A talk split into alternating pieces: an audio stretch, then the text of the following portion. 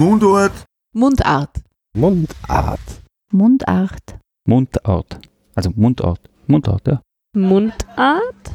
Mundart, Mundart. Podcast. Mundart. Die Stimmen der Sprache. Herzlich willkommen beim Mundart, dem sprachwissenschaftlichen Podcast. Hier werden linguistische Themen mit persönlichen Lebenswelten verknüpft. Mein Name ist Lisa Krammer und meine monatlichen Gesprächspartnerinnen und Gesprächspartner sind so vielfältig wie die Sprache selbst. Mein heutiger Gast ist Kardiologe und leitender Oberarzt der internistischen Intensivstation am Kepler Universitätsklinikum Linz. Er ist in Oberösterreich aufgewachsen, hat in Wien Medizin studiert und die Ausbildung zum Facharzt für innere Medizin mit dem Schwerpunkt Kardiologie in Linz absolviert. 2019 war er der erste Mediziner am Universitätsklinikum Linz, der sich an der Johannes Kepler Universität habilitiert hat. Vor kurzem hat er den Master of Medical Education an der Universität Bern abgeschlossen. Herzlich willkommen, Thomas Lambert. Ein erhöhter Puls, vermehrtes Schwitzen, eine gesteigerte Atmung, vielleicht auch Schwindelgefühle. So kann sich zum Beispiel Verliebtsein anfühlen. Diese Symptome passen aber auch zu dem Krankheitsbild einer Tachykardie, sprich Herzrasen. Bei gesunden Erwachsenen schlägt das Herz circa zwischen 60 und 80 Mal in der Minute. Bei mehr als 100 Schlägen pro Minute spricht man von Herzrasen. Man kennt die Redewendungen auch aus dem Sprachgebrauch. Jemanden schlägt das Herz bis zum Hals oder das Herz rutscht plötzlich in die Hose. Das Herz, dieses Organ, kann ziemlich viel. Es kann lieben, es kann schmerzen, es kann aufhören zu schlagen. Dann sind wir medizinisch bei Herzinfarkt, Herzstillstand, Herztod.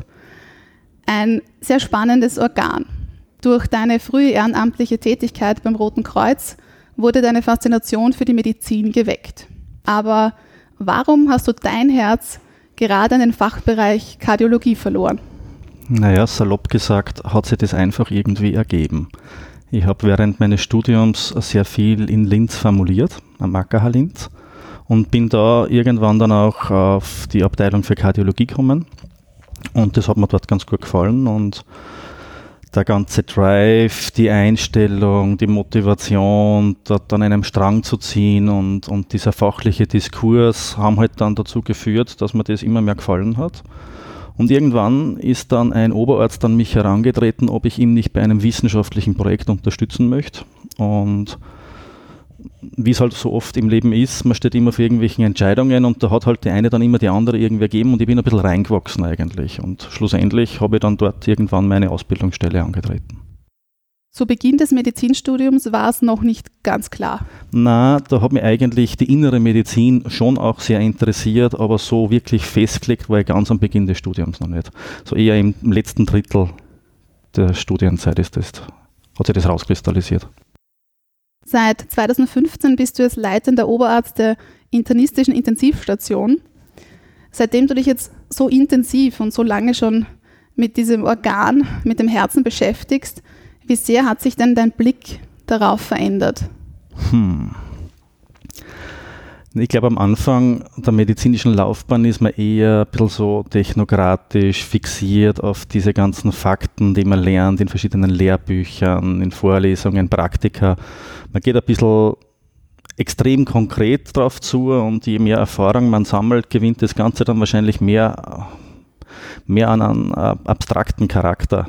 Und es geht nicht nur mehr nur um das eine Organ Herz, sondern halt auch viel um das Zusammenspiel mit anderen Organen, aber halt auch das ganze Zusammenspiel im Team, weil es klingt jetzt irgendwie so, so, so hochtrabend, wenn, wenn man erzählt, dass man Kardiologe ist, aber in Wahrheit richtet man allein eigentlich genau gar nichts aus.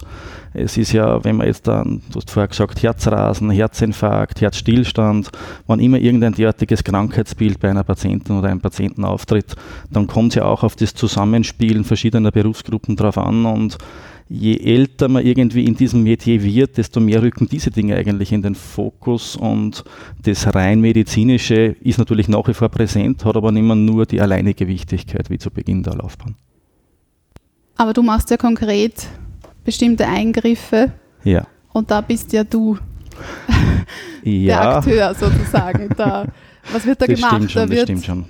Minimalinvasive Eingriffe. Das, ja, da gibt es verschiedene gen- Möglichkeiten. Zum Beispiel die, die sicher häufig, am häufigsten durchgeführte Prozedur ist dieser Herzkatheter, wo Herzkranzgefäße, die verkalkt sind durch diese Arteriosklerose, äh, verengt sein können und dann versucht man die wieder aufzumachen, entweder mit Ballons und dann mit so einem Stentgerüst, mit so einem Drahtrohr wieder offen zu halten. Aber es hat sich extrem weiterentwickelt in den letzten 10, 20 Jahren, bis hin dazu, dass man heute auch versucht, wirklich Herzklappen, die zusammengefaltet auch über so einen interventionellen Zugang ins Herz vorgebracht werden und dort dann in Position gebracht und entfaltet werden.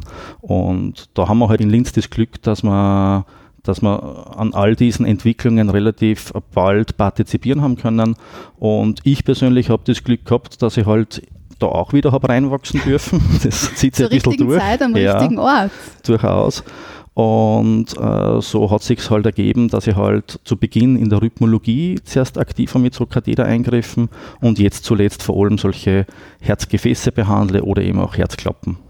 Wie oft hast du solche Eingriffe?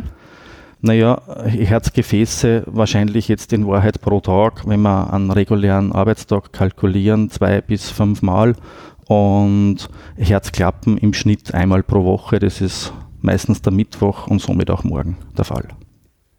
Vielleicht ein bisschen eine komische Frage, aber wie Bitte. ist es bei dir, wenn du aus dem Urlaub zurückkommst? Weil bei mir ist es zum Beispiel schon so, also wenn ich jetzt, keine Ahnung, im Sommer einige Zeit weg bin, dann auf, zum Schreibtisch, an den Schreibtisch wieder zurückzukehren, das dauert schon ein bisschen. Und wie ist es, wenn du zurückkehrst an den OP-Tisch sozusagen, an den Eingriffstisch? Ist das dann alles immer noch so routiniert oder ist es einfach, kannst du das im Schlaf, wenn man Ja, ich glaube, das kommt am Schluss ein bisschen auf die Fallzahl drauf an. Wenn man das wirklich zigmal gemacht hat, dann ist es vielleicht ein bisschen so wie Radfahren, wenn du vielleicht jetzt ein, zwei Jahre gar nicht am Fahrrad gesessen bist und vorher aber regelmäßig gefahren bist, dann macht es jetzt auch nicht so große Schwierigkeiten und man findet dann eher flott wieder rein. Vielleicht kennst du das manchmal, wenn ich von der Arbeit heimfahre, denke ich mir, ups, ich bin schon so weit und im Unterbewusstsein hat man aber alles richtig gemacht, weil man halt die Strecke von der Arbeit zu mir nach Hause schon so oft zurückgelegt hat, dass das so automatisiert auch irgendwo abläuft. Ähm, das ist wahrscheinlich eine gewisse Frage der Routine und natürlich gibt es da und dort einmal Dinge, die, wo man vielleicht ein bisschen mehr abgelenkt ist, aber letztlich geht es dann unerwartet schnell, leider Gottes. Der Urlaub ist schnell wieder verpufft. Die Energiereserven halten hoffentlich ein bisschen länger. Kommen wir auf die häufigsten Todesursachen in Österreich zu sprechen. Ich habe recherchiert und ich habe erstaunlicherweise oder nicht erstaunlicherweise nur Zahlen aus dem Jahr 2018 gefunden. Von 2019 noch keine Zahlen, aber sie werden ähnlich sein. Im Jahr 2018 sind 83.975 Personen in Österreich gestorben. Häufigste Todesursachen, Herz-Kreislauf-Erkrankungen und danach folgt Krebs. Mhm. Überrascht dich wahrscheinlich nicht. Hauptpatientengruppe. Ich gendere hier bewusst nicht Ja. für sogenannte kardiovaskuläre Erkrankungen. Ist diese Hauptpatientengruppe immer noch männlich? Jein. Es gibt für verschiedene Krankheitsbilder unterschiedliche Schwerpunkte. Die, die, die koronare Herzkrankheit, also Verkalkung von Herzkranzgefäßen, ist tendenziell schon noch männlich, aber zum Beispiel die diastolische Herzinsuffizienz, also eine besondere Form der Herzschwäche, wo beispielsweise ein hoher Blutdruck äh, mitunter wegbereitend sein kann, das ist äh, eine Entität, wo die Frauen durchaus sehr prominent präsent sind. Also es ist sehr unterschiedlich. Und wie schaut es aus mit den Faktoren Übergewicht, Alkoholkonsum, Nikotin, also einfach ein schlechter Lebensstil? Das ist wahrscheinlich der Grund, warum diese Herz-Kreislauf-Erkrankungen in dieser Statistik so hoch angesiedelt sind, weil diese Risikofaktoren einerseits durch unseren Lebensstil begründet sind und weil die nicht wehtun. Das heißt, wenn du einen hohen Blutdruck hast oder ein hohes Cholesterin hast, wenn du regelmäßig deinen Alkohol trinkst oder vom Fernseher deine Chips isst, dann geht es dir dabei ja nicht schlecht. Es schmeckt ja so gut. Genau, und, und, und das ist halt äh, für viele Lebensqualität oder halt einfach der Lebensstil, den sie sich halt jetzt einmal, äh, den sie jetzt einmal leben.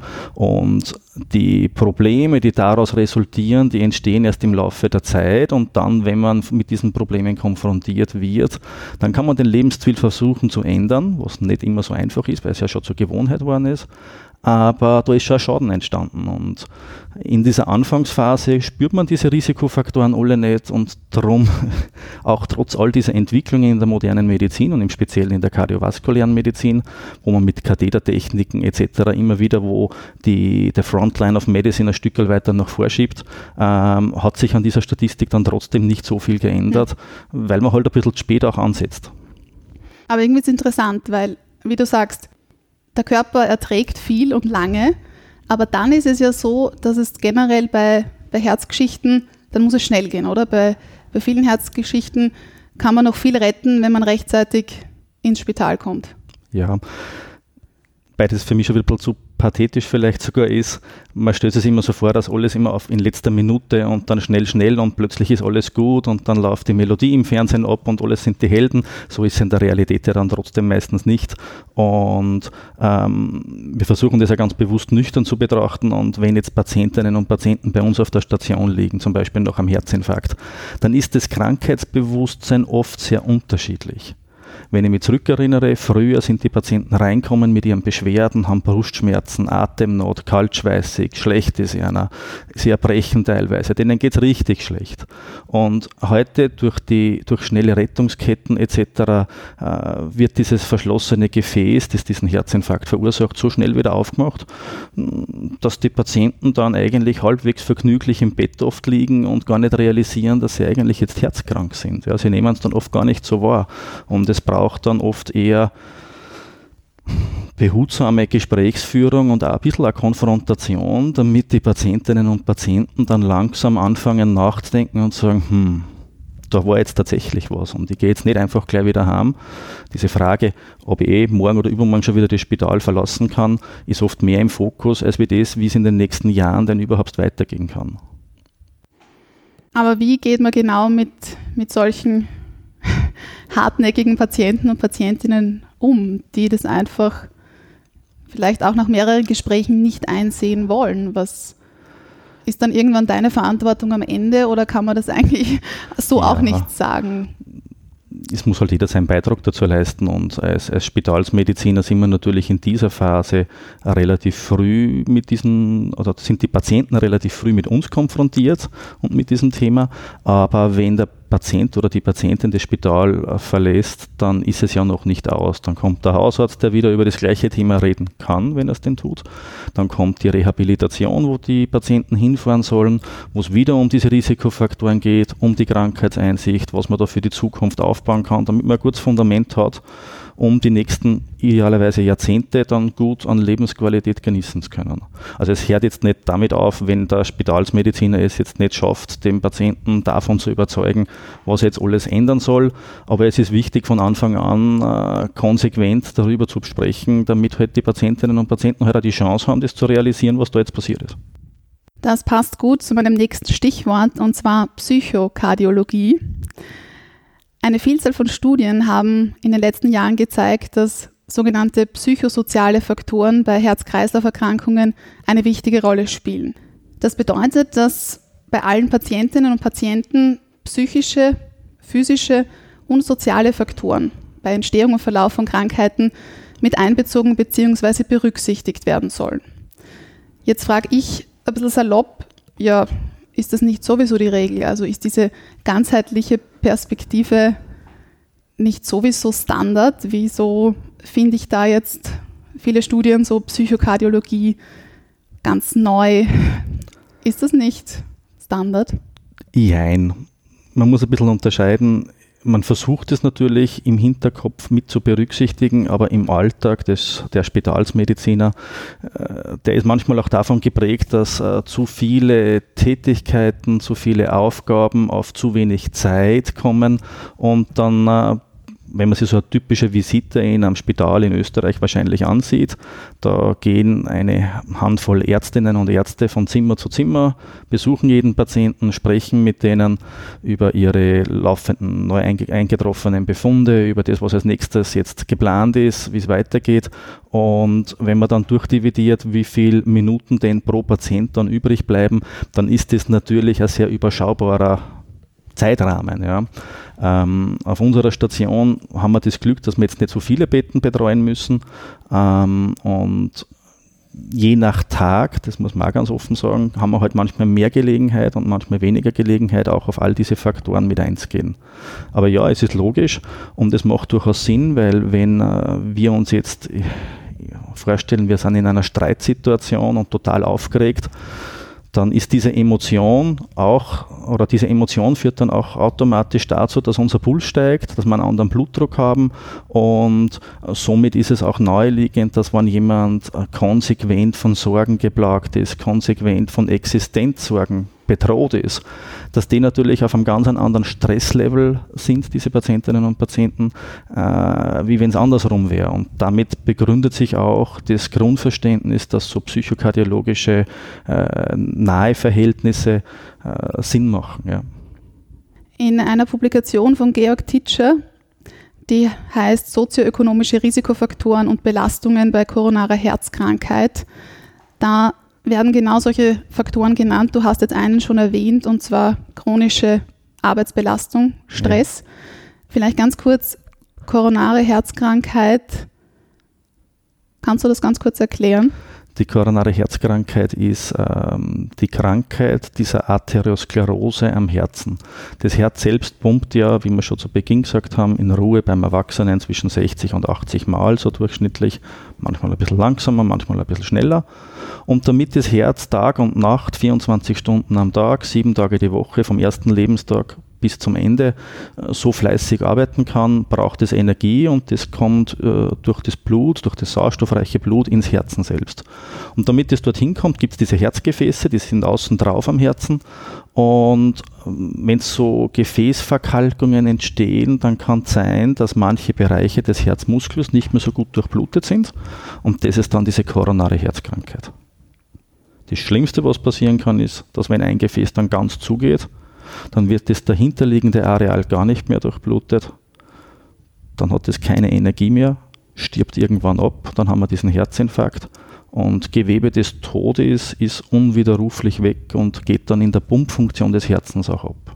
Was macht man dann? Stand setzen oder? Im Idealfall erstens einmal schnell erkennen, dass da wirklich was zu ist und dann versuchen, dieses Gefäß wieder aufzumachen, begleitet von einer entsprechenden medikamentösen Therapie. Es ist ja nicht nur dieser mechanische Prozess, dass da jetzt kein Blut mehr hinläuft, die ganze Blutgerinnung etc.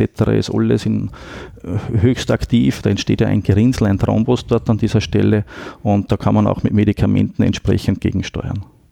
Wichtig ist halt, dass es schnell passiert, weil je länger dort kein Sauerstoff hinkommt, desto mehr ist halt kaputt. Weitere Risikofaktoren werden in diesem Artikel genannt, und zwar auch der niedrige sozioökonomische Status von ja. Personen. Das heißt, deren gesundheitliche Verfassung ist oft generell schlechter und es hängt auch zusammen mit dem niedrigen Bildungsgrad.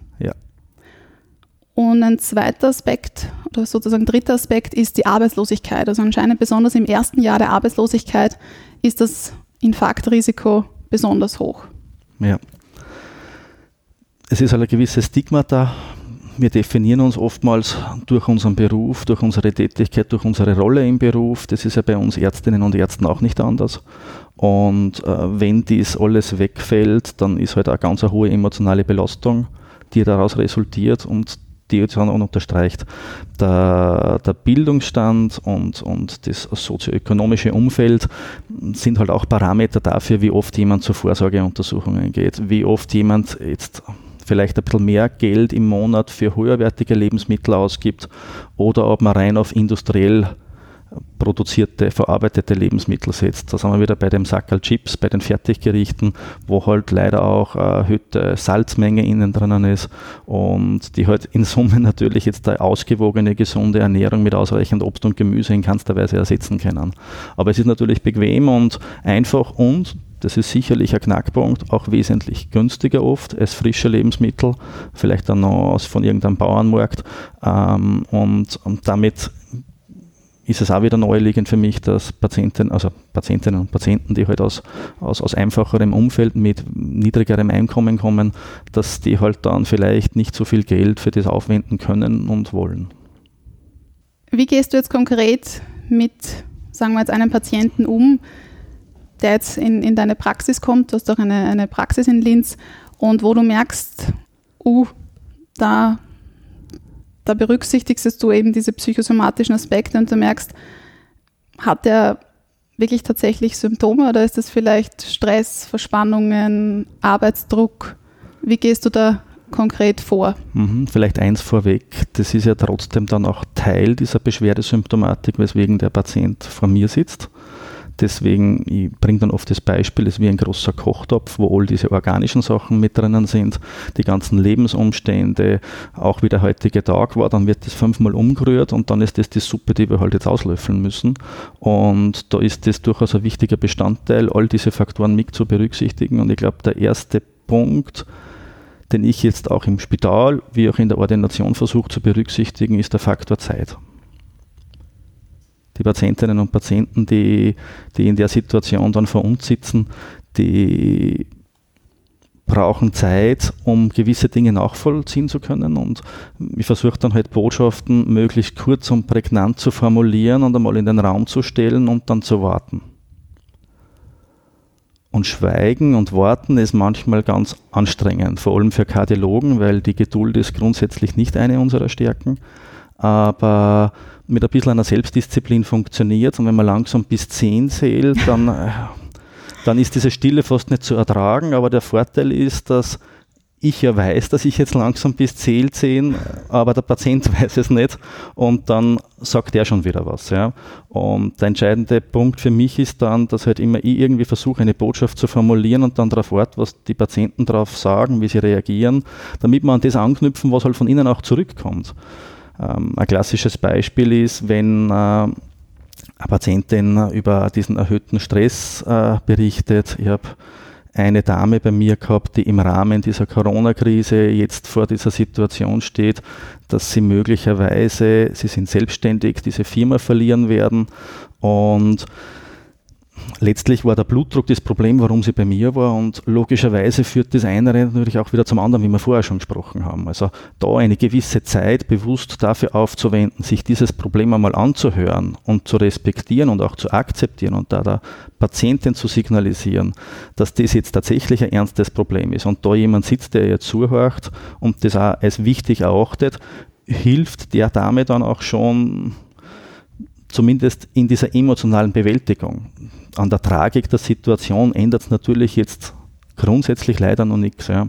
Aber damit schafft man dann irgendwo eine gewisse Basis, äh, ein gemeinsames Fundament, auf dem wir dann aufbauen können und sagen, okay, und jetzt nur mal zurück zum Blutdruck.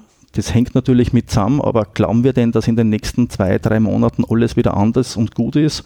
Und dann ist die Antwort nach einer langen Pause, wo die Patientinnen und Patienten nochmal innehalten und nachdenken, meistens nein, weil sonst hätte sich ja schon alles irgendwo mal fünfmal gebessert im Laufe des Lebens. Und dann irgendwann kommen wir zu dem Punkt, wo wir dann fest, feststellen, dass man halt dann mit dem einen oder anderen Medikament doch vielleicht anfangen muss, vielleicht was steigern muss. Und die Patientinnen und Patienten, so habe ich zumindest den Eindruck, identifizieren sich dann vielleicht ein Stück mehr damit weil sie in diesem Prozess, wo sie sich damit auseinandergesetzt haben, zu verstehen, warum das jetzt so ist, besser nachvollziehen können und verinnerlicht haben. Aber es gibt durchaus auch Fälle, dass jetzt Patientinnen und Patienten keine Medikation brauchen. Ja, absolut. Gibt es auch durchaus. Es ist jetzt nicht ja. so, dass. Ja. Aber das heißt, dass du da auch sehr stark eine therapeutische Funktion ja sozusagen hast. Jetzt haben wir schon angesprochen, häufige Herzerkrankungen sind koronare Herzkrankheit, Herzklappenerkrankungen, Herzschwäche, Herzrhythmusstörungen, wie beispielsweise Vorhofflimmern. Ich habe ein bisschen nach Befunden recherchiert und kann jetzt zitieren, sofern ich das lesen kann oder gut lesen kann, elektrophysiologische Pulmonalvenenisolation bei persistierendem tachykardem Vorhofflimmern. Ja, Oder was haben wir noch? das kenne ich. Akut Koronarangiographie aufgrund eines Nicht-ST-Hebungsinfarktes mit Stent-Revaskularisation des Ramus interventricularis anterior. Also das ist mühsam. Ja, Im schriftlichen okay, im mündlichen geht das ja auch irgendwie schwer. Also wir sind jetzt bei dem Thema angelangt, Fachausdrücke, Fachsprache. Wie, wie findet man da die Balance, die Kommunikation mit den Laien? Wie kannst du Fachsprache und Alltagssprache verbinden? Wie kannst du irgendwie da zwischen Komplexität und Zugänglichkeit eine Balance finden? ich glaube, eine wichtige Botschaft für alle Patientinnen und Patienten und Angehörige ist erstens einmal, dass diese Arztbriefe, wo diese ganzen Diagnosen dann auch schriftlich den Betroffenen mitgegeben werden, ja eigentlich daraus entstanden sind, dass die Ärzte miteinander kommunizieren wollen und müssen. Das heißt, der Arztbrief ist das Dokument, wo das, was jetzt in einem Spital passiert ist, ausformuliert wird, damit der Hausarzt, die Hausärztin, andere Ärztinnen und Ärzte im niedergelassenen Bereich wissen, wo sie anknüpfen können. Und dafür ist es natürlich notwendig, dass man eine gemeinsame Sprache hat, die dann alle verstehen. Fachsprache. Genau so ist es. Und wenn man jetzt als Patient natürlich da sitzt und diesen Zettel versichert, dann Braucht man ein Wörterbuch? ja, das nimmt heutzutage Lexikon. keiner eigentlich, fürchte ich. Man greift zum Handy, zum Tablet oder zum Computer und gibt es halt auf Google ein. Ne? Und dann kommt halt darauf an, auf welchen Seiten man landet, ob man dort wirklich valide Information bekommt und ob man es dann auch richtig interpretieren kann. Es kommen gar nicht so wenig Patientinnen und Patienten in die Ordination, um einfach nur ihren Befund zu besprechen, weil im Spital offenbar zu wenig Zeit war, die Dinge ausreichend zu kommunizieren. Und sie werden schon kommuniziert worden sein, aber vielleicht auf eine Art und Weise, dass es die Patientinnen und Patienten nicht so aufnehmen haben können und verarbeiten haben können, dass sie es halt nicht verstanden haben, ganz einfach. Ja. Und ja, dann sind wir wieder bei dem Punkt, wo wir es halt versuchen müssen auszudeutschen, dass die Betroffenen äh, verstehen können, verstehen lernen können und dann auch in weiterer Folge damit umgehen lernen können. Aber es wäre wahrscheinlich hilfreich, wenn dieser Arztbrief, ich glaube so heißt ja, es, oder? Ja. Ja, der Patient, die Patientin bekommt den mit Mhm. und hat aber nichts davon. Also irgendwie wäre es, aber Ja. natürlich ist das ein Arbeitsaufwand, ein Zeitaufwand, wenn man das jetzt noch irgendwie schön übersetzen würde. Kann, natürlich kann der Arzt, die Ärztin diese Übersetzungsleistung schriftlich nicht erbringen. ist eine Systemfrage letzten Endes. Momentan haben wir ja die Ausgangssituation in Österreich, dass wir wahrscheinlich zu wenig aktive Ärztinnen und Ärzte haben, um die Versorgung in einem adäquaten Ausmaß aufrechtzuerhalten. Wir lesen ja in verschiedenen Medien immer wieder vom Ärztemangel etc.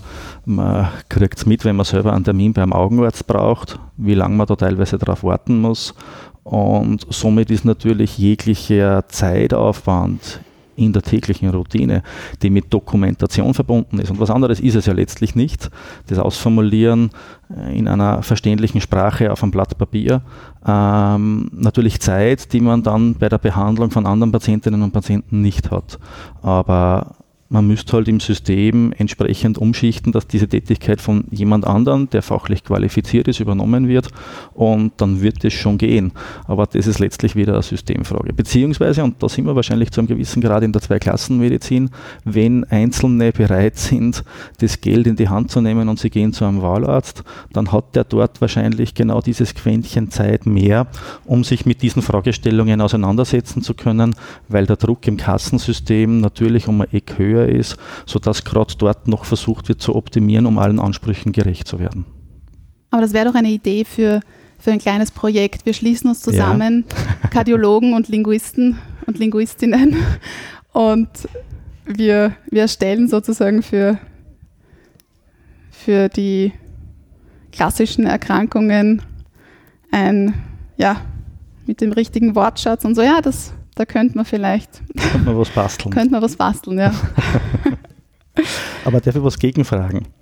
Hast du den Eindruck, dass er mit so ein Informationsblatt hat, zum Beispiel zu so einer Erkrankung, Ja. wo das irgendwie ausformuliert ist, gibt es da irgendwelche Daten, wissenschaftliche Projekte, wo man das untersucht hat, dass die Betroffenen das dann auch lesen und überlegen und sich die Zeit nehmen, um darüber zu reflektieren und dann vielleicht diese zwei, drei Fragen, die dann ganz individuell noch übrig sind, diese dann mit jemandem aus dem System besprechen, der die notwendige Expertise hat?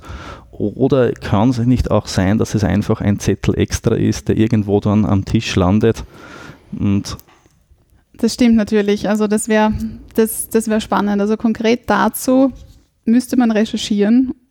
Aber ich befürchte auch, nur natürlich vorerst ist es einfach nur ein Zettel mehr und der müsste natürlich auch wieder, wieder eingeführt werden. Mhm. Wahrscheinlich könnte man einfach das, das Gespräch mit dem Arzt, der Ärztin aufnehmen am Handy und sich das immer, ja. also mit also Audio verknüpft, ist das auch wieder ein bisschen ja. anders als wieder was, was Schriftliches, genau, ja. was man einfach zu den Akten legt. Mein Eindruck ist, dass man es halt im mündlichen Gespräch ein bisschen besser anpassen kann, weil man sieht, wie das Gegenüber reagiert. Und wenn äh, wir bei der Visite sind im Spital zum Beispiel und ich habe eine junge Kollegin oder einen jungen Kollegen, der ein paar Patienten visitieren darf, dann besprechen wir immer vor einem Zimmer, was jetzt fachlich da zu tun ist, damit wir da einmal ähm, vom medizinischen Standpunkt her alle Aspekte berücksichtigen. Dann besprechen wir kurz, was wir dem Patienten jetzt an Information übermitteln möchten. Und dann wird die junge Medizinerin, der junge Mediziner darauf loslassen. Und wir bleiben ein bisschen mit einem Abstand, damit der Patient wirklich auf diese junge Kolleginnen und Kollegen fixieren kann und sich auf diesen einlassen kann. Und was wir halt oft sehen, ist, dass dann ganz viel Information kommt und der Patient, wenn man ihn beobachtet genau, wenn man ein bisschen auf ihn eingeht, dass der irgendwann im Laufe dieses Gesprächs meistens dann aussteckt. Und man erkennt es an seiner Mimik, man kennt es an seinen, an seinen Aussagen, die er dazwischen trifft. Und da kommt wieder diese Pause, die ich vorher schon erwähnt habe, mit ins Spiel. Manchmal muss man halt äh, auf, auf einzelne Kernbotschaften fokussieren und nicht zu viele Messages transportieren und wiederum Zeit geben, dass der Patient halt einmal wirklich innehalten und nachdenken kann, auch wenn das kurz zu einer Pause führt. Und da sind wir wieder bei dem Knackpunkt. Pause heißt, dass man eigentlich schon was anderes machen möchte in der Medizin und schon zum nächsten Patienten weitergehen will, weil in der Ambulanz sitzen auch noch fünf, im Ultraschall ist noch was zu tun und man muss sich die Zeit halt wirklich aktiv und bewusst nehmen. Dann kommt die Botschaft, glaube ich, besser an als wie nur auf einem Stück Papier. Bestimmt, ja. Und wie du eben sagst, Kommunikation mit Patientinnen und Patienten ist ja nicht nur eine rein medizinische Begegnung. Also es ist nicht nur reiner Informationsaustausch. Na, die Ökonomie ist natürlich ist eine wichtige, spielt eine wichtige Rolle, Zeiteinteilung, Organisation, oft Zeitknappheit aber auch die Empathie und die ganze Beziehungsarbeit, ja. die eigentlich geleistet werden muss, die darf man nicht vergessen. Jetzt frage ich mich, wird diese Schulung dieser kommunikativen Kompetenz, wird da im Medizinstudium darauf Wert gelegt?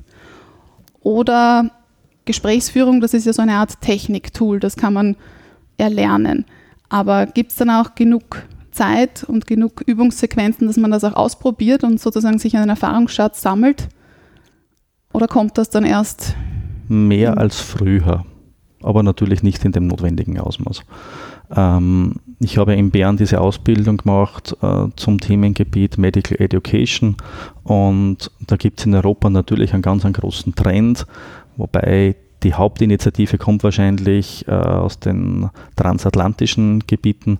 Die haben das ein bisschen höher gewichtet als wie in Europa und äh, haben in ihren Studienplänen Gesprächsführung, äh, Überbringen von schlechten Nachrichten ist zum Beispiel ein ganz wichtiges Thema. Ähm, schon früher implementiert, als das bei uns der Fall war. Aber auch in Österreich haben die Universitäten mit ihren Studienplänen nachgezogen und es gibt da einen gewissen Umdenkprozess, der aber natürlich noch nicht in dieser Intensität in der wirklichen Realität doch überall angekommen ist. Und somit gibt es natürlich große Unterschiede. Und wir sehen natürlich auch, dass es äh, junge Kolleginnen und Kollegen gibt, denen das leichter fällt und dann gibt es wieder junge Kolleginnen und Kollegen, denen das schwerer fällt. Und die brauchen dann natürlich auch mehr Zeit und vor allem, und das ist wieder ein Knackpunkt, mehr Feedback. Weil selbst fallen, fallen einem vielleicht manche Details gar nicht so sehr auf, aber wenn jemand wirklich aktiv dabei ist und das Gespräch beobachtet und danach auch noch ganz konkret Feedback gibt, dann äh, ist die Lernkurve wesentlich steiler und das, der ganze Lernprozess entsprechend effektiver. Von Seiten des Arztes, der Ärztin geht es ja da oft ums Wahrnehmen, Ansprechen, Benennen, Klären und auch doch Interpretation ist auch im Spiel. Wie notwendig ist es denn, dass manchmal auch Emotionen zugelassen werden, und zwar deine Emotionen? Gibt es da Platz und Raum oder ist das eher unprofessionell? Ich glaube nicht, dass es unprofessionell ist. Ich glaube, dass es für die eigene Psychohygiene sogar notwendig ist, wenn man langfristig in diesem Berufsfeld aktiv sein möchte. Und ich glaube, es macht einem selbst vielleicht auch ein Stück nahbarer, weil die Patientinnen und Patienten und vor allem auch Angehörige auf der Intensivstation, die dann Auskunft kriegen über den Gesundheitszustand ihrer Liebsten, die in Sorge sind, die, die, die wollen ja auch, dass diese Emotion irgendwo raus darf, dass diese Emotion irgendwo artikuliert werden darf und, und wenn das Gegenüber damit ein bisschen umgehen kann, dann, dann hat man wieder diese gemeinsame Basis und man, man, man versucht dann an einem Strang zu ziehen, das medizinische Team mit der Pflege gemeinsam natürlich rund um das Fachliche. Aber die Angehörigen wissen dann, auch, wenn man das bespricht, warum man was wie macht und, und, und dass diese Ängste und Sorgen natürlich auch angenommen werden. Und das sind oft auch banale Dinge, die im ersten Augenblick als Außenstehender nicht so wahrgenommen werden. Aber wenn es jetzt jemandem wirklich schlecht geht und dann steht am Anfang oft die Frage im Raum, überlebt denn der oder die das jetzt? Und, und dann irgendwann kommt aber die Frage, ja, aber wie überlebt denn das? Wie ist die Lebensqualität nachher? Was heißt das für einen Versorgungsauftrag? Was ist das für ein Pflegeaufwand womöglich? Und da kommen noch ganz viele andere Sorgen und Ängste, wie man denn das bewältigt, wie man damit umgehen kann. Und, das soll ganz aktiv adressiert werden und braucht halt auch wieder Zeit. Und das ist halt der Knackpunkt. Den muss man sich halt nehmen. Man muss irgendwann ein Gefühl dafür entwickeln, wer jetzt mehr von dieser Zeit braucht und wer bei dieser Visite jetzt eigentlich halbwegs zufrieden ist, wer äh, die Dinge schon geordnet und, und strukturiert hat in seinem Inneren und wo ich vielleicht ein bisschen Zeit sparen kann, damit dann diejenigen, wo man sagt, ja, da braucht es jetzt mehr, dass man dort auch wirklich investieren kann. Das ist so eine Art Gespür und auch Achtsamkeit, oder? Absolut, ja und idealerweise auch noch eine ordentliche Portion Selbstreflexion, dass man immer wieder darüber nachdenkt, wie ist man denn stimmig? selbst, ist es stimmig, bin ich stimmig, was würde ich mir denken, wenn es meine Mutter ist, wenn es mein Vater ist, ähm, wie würde ich mit der Situation umgehen, damit man halt ähm, dann auch nahbarer ist, weil man halt besser nachvollziehen kann, wie es denn den Angehörigen da in der Situation jetzt geht. Kommen wir nun näher auf die sprachliche Ebene zu sprechen. Das Kepler Universitätsklinikum Linz ist ja bestimmt auch ein vielfältiges sprachliches Biotop. Wenn du jetzt ganz bewusst an die mündliche Kommunikation im Krankenhaus denkst, da hast du ja ganz, ganz verschiedene Akteure und Akteurinnen. Du hast Kolleginnen, Kollegen, du hast Patientinnen, Patienten, du hast Angehörige. Da spielen auch ganz viele Faktoren eine Rolle. Hierarchieverhältnis, mitunter auch Macht, Nähe, Distanz, Zeiten von Corona ganz besonders, unterschiedliche Rollen, du hast unterschiedliche Rollen. Und auch die jeweilige Sprachverwendung hat unterschiedliche Funktionen. Und wenn wir uns jetzt gemeinsam auf der Metaebene treffen, gibt es ganz grobe Gemeinsamkeiten, Unterschiede, Besonderheiten, die deine mündliche Kommunikation im Krankenhaus ausmachen? Also sprichst du mit den genannten Gruppen gleich, anders? Wie ist es in Bezug auf die deutsche Sprache mit Dialekt, Hochdeutsch, Standarddeutsch? Gibt es da in irgendeiner Hinsicht Variation? Mhm. Ich glaube schon, dass es die gibt, aber die passiert großteils unterbewusst, denke ich mir. Ähm, wenn ich zum Beispiel mit meinem Team kommuniziere und in diesem Team sind sehr viele Pflegekräfte, mit aktiv und die sind ja unendlich viel mehr Zeit am Patienten, an der Patientin, weil sie in ihren Pflegetätigkeiten etc. Ähm, summativ einfach mehr Zeit im Patientenzimmer verbringen und dadurch auch mehr Beziehungen zu den Patienten aufbauen können. Ähm, und sein Team kennt man irgendwann, man weiß, wer welche Vorlieben hat, man weiß, ähm, wer wo mehr Unterstützung oder Beistand braucht. Man lernt sich halt im Laufe der Jahre irgendwo immer besser kennen und äh, ein gemeinsamer Faktor ist aber trotzdem auch, so wie wir es vorher schon bei den Angehörigen oder bei Patienten besprochen haben, dass wenn jemand aus dem Team kommt und glaubt, er hat irgendwie etwas erkannt, wo sich etwas nicht in die richtige Richtung zum Beispiel entwickelt. Oder wo sich jemand aus dem Team jetzt nicht sicher fühlt, ob das jetzt ein Jungmediziner ist oder ob das jemand aus dem Pflegeteam ist oder ob das die Physiotherapie ist, ähm, dann, dann muss man sich die Zeit nehmen und sich das anhorchen. Das ist der erste Punkt, dass man das halt einmal ernst nimmt, sie anhorcht und dann muss man entscheiden, welche Wertigkeit das, das hat und dem gegenüber wieder die Rückmeldung geben, ja, okay. Und manchmal reicht es auch zu sagen, ich nehme das jetzt mit und ich überlege mir was, ohne dass man jetzt unmittelbar eine Entscheidung treffen muss.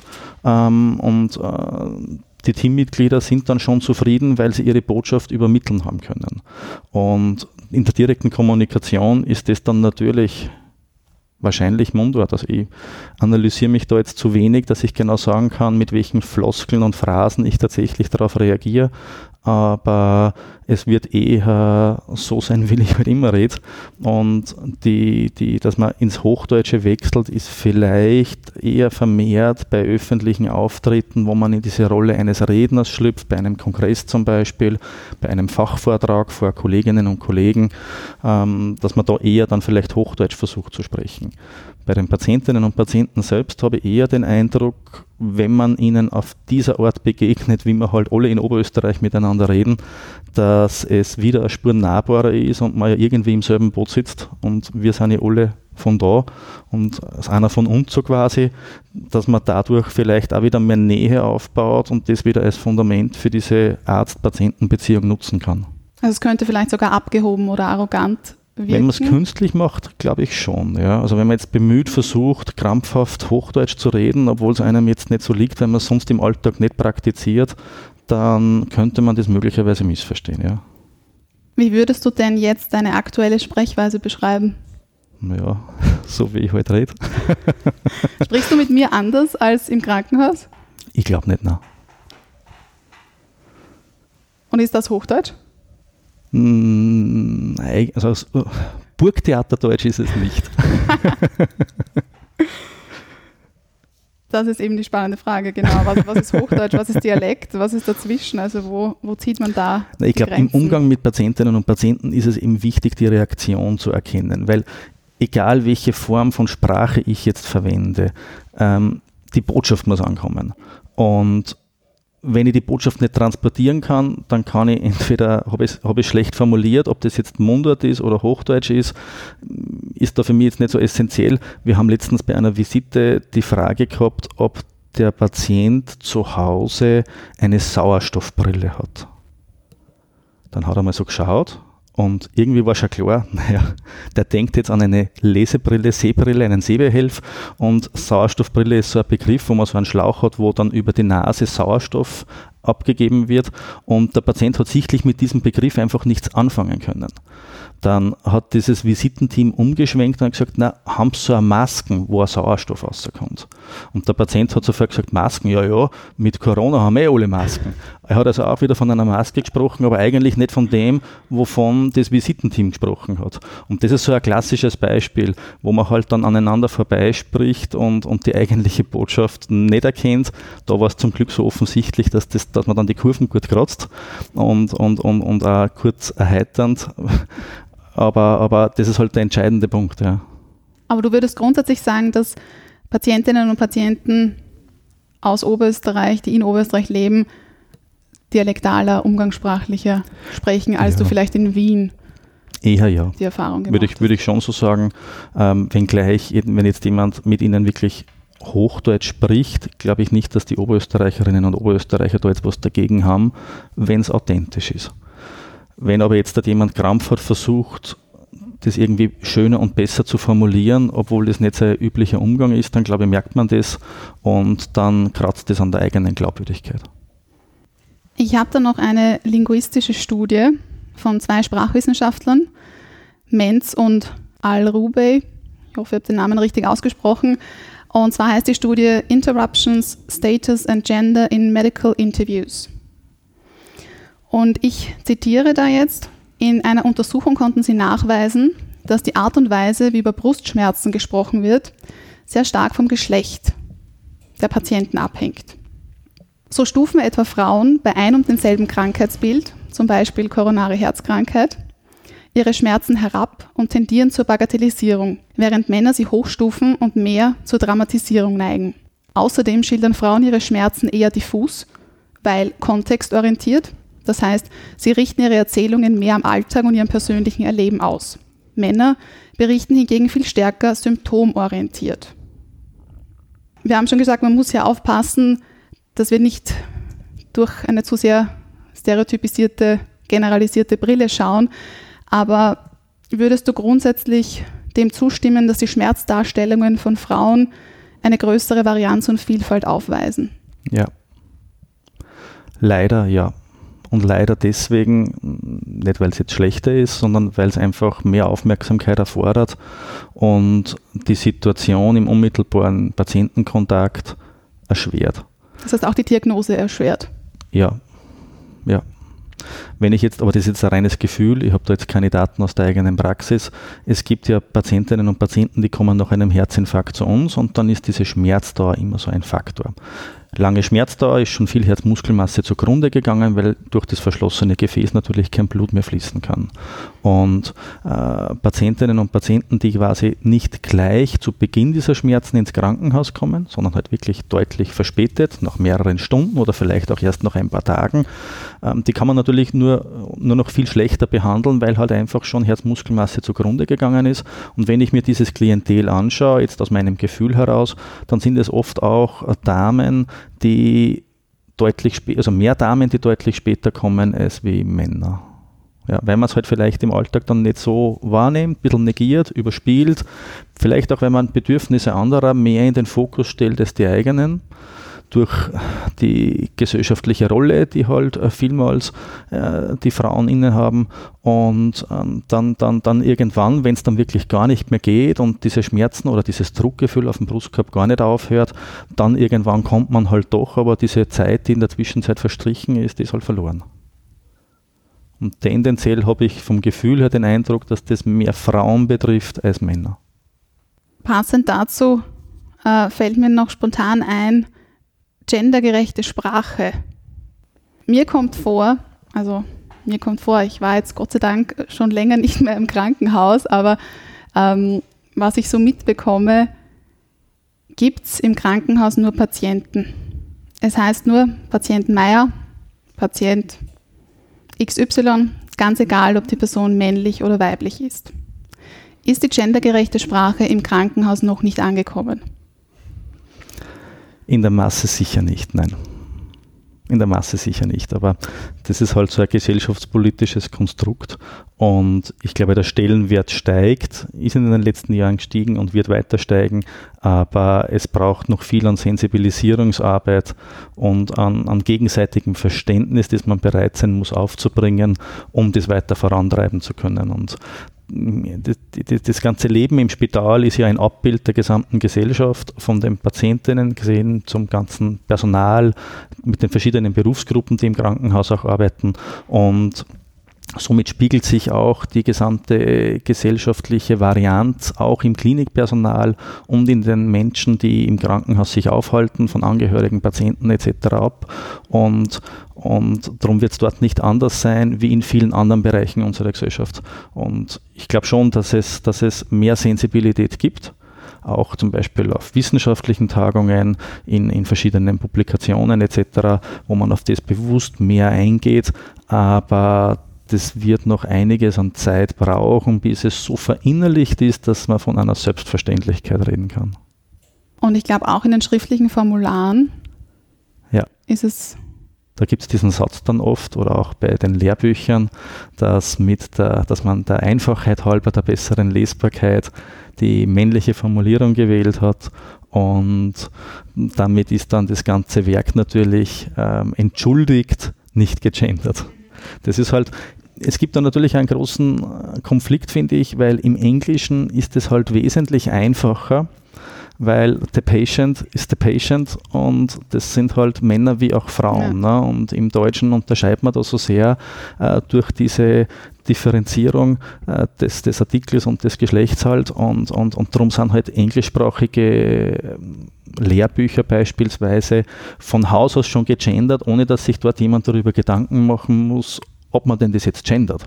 Und äh, wir haben ja selbst auch ein Lehrbuch in unserer Abteilung verfasst und haben ewig lang darüber diskutiert und schlussendlich äh, keinen Konsens erzielen können, dass man das wirklich in jedem Kapitel wirklich gendern, sondern auch der besseren Lesbarkeit halber in der, in der klassischen Form ausformuliert haben.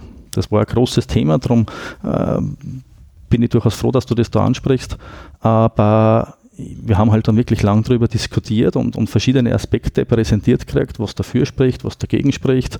Und auch wenn man es jetzt persönlich eher befürwortet hätte, es zu gendern, äh, hat man nicht alle Argumente ganz vom Tisch wischen können letztlich. Ja. Und, und, und in der sachlichen Diskussion, wir haben dann am Schluss abgestimmt unter all den beteiligten Autorinnen und Autoren, ist halt dann die Entscheidung so gefallen, wie sie halt ist. Ja. Und darum glaube ich, bis das wirklich verinnerlicht ist, bis, das, bis, das, bis man nicht mehr darüber danach gefragt wird, weil es einfach selbstverständlich ist, braucht es wirklich noch einiges an Zeit. Bleiben wir noch ganz kurz beim Kontext der Lehre. Und zwar, ich glaube, seit 2015 ist das Krankenhaus ein Universitätsklinikum. Mhm. Seit 2019 bist du Privatdozent und du hast eben kürzlich deinen Master of Medical Education abgeschlossen, bist Ausbildungskoordinator im Krankenhaus, also für die Lehre, für Studierende zuständig. Und in meiner Dissertation beschäftige ich mich nämlich mit dem Sprachgebrauch von Studierenden und Lehrenden an den fünf größten Universitäten in Wien. Also wann wird Hochdeutsch, Standarddeutsch gesprochen, wann Dialekt oder etwas dazwischen. Und es geht eben konkret um den Kontext der Lehre in Lehrveranstaltungen, in Sprechstundengesprächen, bei Gruppenarbeiten. Wie schätzt du denn den Sprachgebrauch deiner Studierenden ein, also in deinem Fall Medizinstudierende? Mhm.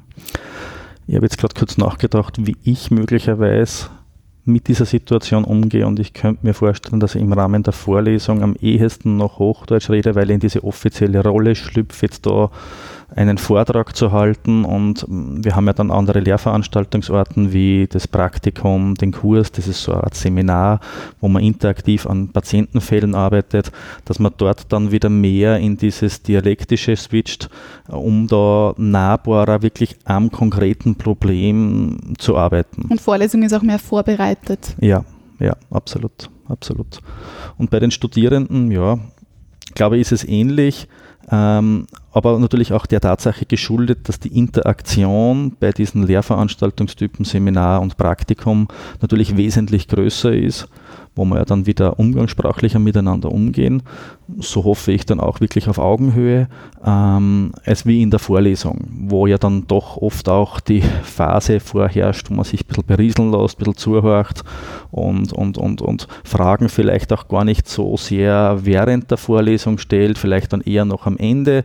Natürlich gibt es junge Kolleginnen und Kollegen, die, die sich gleich melden, aber das hängt dann sehr vom Gruppendynamischen auch ab, glaube ich. Aber grundsätzlich habt ihr jetzt sehr viele Studierende aus Oberösterreich. Oder gibt's, kannst du irgendeinen Bundesländervergleich überhaupt anstellen oder sind die meisten Studierenden aus, aus Oberösterreich? Ich würde sagen, ja, es sind schon einige aus Oberösterreich, aber durch diesen äh, Eingangstest, um einen Studienplatz überhaupt äh, bekommen zu können, gibt es ja ein Ranking äh, nach erreichter Punkteanzahl bei diesem, äh, bei diesem äh, Test und wir haben auch einige Kolleginnen und Kollegen, die aus Deutschland zum Beispiel kommen.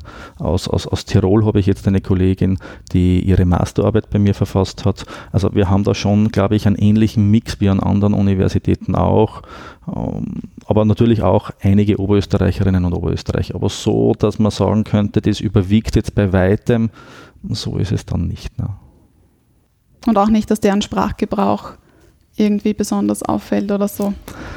Na, vom deutschen Dialekt bis zum Tiroler Dialekt kommt man da eigentlich alles unter. Abschließend möchte ich noch auf das Virus oder der Virus zu sprechen ja. kommen.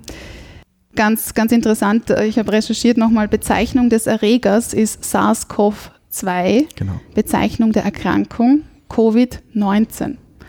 Lateinisch von Corona Kranzkrone. Man hat ja auch diese Bilder in den Medien gesehen, also eigentlich ein sehr hübscher Virus, wie, wie viele finden. Corona ist aber kein neues Wort. Bereits vor über 100 Jahren wurde zum Beispiel in Linz schon über eine schierche Corona gesprochen. Allerdings mit einer ganz anderen Bedeutung. Ist dir das bekannt? Was ist eine schierche Corona? Hm. also um ehrlich zu sein, weiß ich es jetzt nicht. Ich kann nur sagen, dass wir Corona-Erdbeeren im Garten haben. Aber was die schierche Corona ist, da muss ich leider passen. Magst du raten? Hm. Eine schierche Frisur? Nein, ich habe keine Ahnung. Also im Wörterbuch der bayerischen Mundarten in Österreich findet man das Wort in dem Kontext eine schiere Corona eine Frau. Also es geht Corona in Bezug auf Frau und auch konkreter ein hässliches Gesicht. Okay. Also Nur viel schlimmer. ja, schlimmer als eine schiere Frisur, das stimmt. Also sagst du das Virus oder der Virus? Oder die Virus? Das, das Virus eigentlich. Das österreichische Wörterbuch und der Duden lassen nämlich beides zu. Mhm. Und Quarantäne oder Quarantäne? Quarantäne. Quarantäne. Der Duden sagt K, das österreichische Wörterbuch lässt auch hier wieder beides zu. Meine abschließende Frage an dich, ganz, ganz kurz und bündig. Hast du nach all diesen Entwicklungen, die es jetzt in Oberösterreich gegeben hat, die es in deinem Spital gegeben hat, alles, was du miterlebt hast, reflektiert hast, hast du jetzt noch eine ganz brennende Frage, die du gern dem Virus stellen würdest, die du gern beantwortet haben würdest, die dich interessiert, was noch irgendwie offen ist, irgendein Aspekt, der für dich irgendwie noch nicht ganz aufschlussreich ist. Also Frage an das Virus. Hm. Darf ich so ehrlich sein? Eigentlich nicht. Weil das Virus selbst macht das, was halt ein Virus grundsätzlich machen möchte. Und Fragen, wie man denn die Immunabwehr reguliert etc. Wir haben ja Patientinnen und Patienten, die einen schweren Verlauf haben. Und das ist oft auch der Tatsache geschuldet, dass das eigene Immunsystem überreagiert und, und dann so, so dramatisch reagiert, dass der gesundheitliche Verfall der Patienten oft nicht aufzuhalten ist. Und das ist ja wiederum eine Reaktion unseres eigenen Körpers. Das Virus löst es zwar aus, aber, aber tragt da jetzt nicht wesentlich was dazu bei, außer dass es einmal der Trigger ist, dass das Ganze losgeht. Und darum würden mich Fragen, die ich an jemand anderen richte, zum Beispiel an den eigenen Körper, mehr interessieren, wo wie das Virus reinkommt, warum es in manchen Fällen mehr zu schwereren Verläufen kommt und über welche Mechanismen das gelingt, dass man genau bei diesen Mechanismen dann ansetzen kann, um therapeutisch aktiv zu werden, um zumindest diese schweren Verläufe abzumildern. Aber da fürchte ich, wird mir das Virus nicht die passende Antwort geben. Das Virus will weiterleben. Ja, macht ja Sinn aus seiner Sicht. Und es interessiert dich auch nicht, wie lange bleibst du noch, kommst du wieder. Also das Virus an selbst, so wird so wie alle anderen Viren natürlich bleiben. Das wird Teil unserer, unserer, unserer Lebensrealität werden und, und, und je früher wir uns damit abfinden, desto leichter wird es uns wahrscheinlich fallen. Aber wir haben ja so viele andere Viren, die uns seit Jahrzehnten, Jahrhunderten begleiten, die wir gut unter Kontrolle haben, die aber jetzt auch von der, von der Ansteckungsgefahr wesentlich gefährlicher sind, wenn man zum Beispiel an Masern denkt. Ähm, und die sind ja nicht verschwunden, obwohl man jetzt auch eine Impfung hat, die, die, die super wirksam sein kann. Und darum, äh, na, würde ich das gar nicht fragen. Also Viren sind gekommen, um, zu bleiben. Genau. Nachgefragt. Der Mundart Word Rap.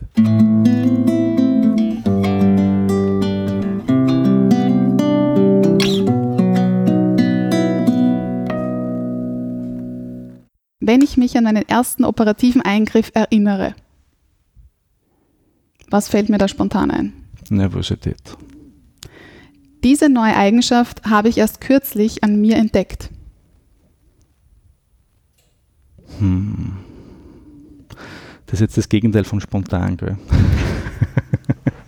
Diese neue Eigenschaft habe ich erst kürzlich an mir entdeckt. Naja, es klingt jetzt zu pathetisch, aber zunehmende Ruhe und Distanziertheit ein bisschen. Corona. Re Corona. Resilienz vielleicht. Aber nicht nur Corona geschuldet. Nein, nicht nur. Die medizinische Arbeit damals unterschied sich gegenüber der heutigen vor allem dadurch, Die Komplexität hat sich gravierend verändert.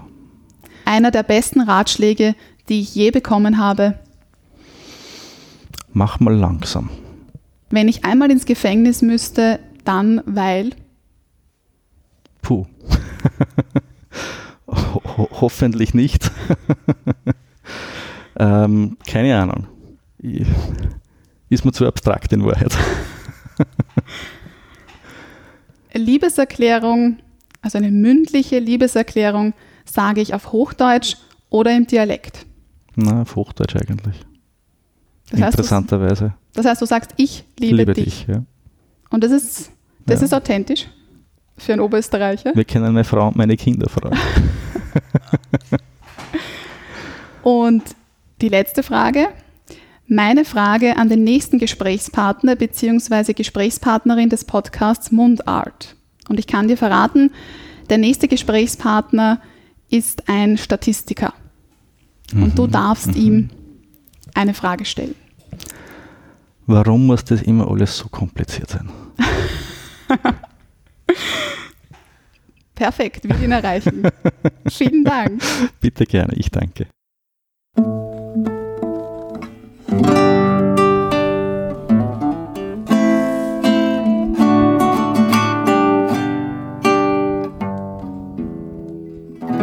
Mundart, der Podcast für Sprachkünstler. Und Sprachkünstlerinnen.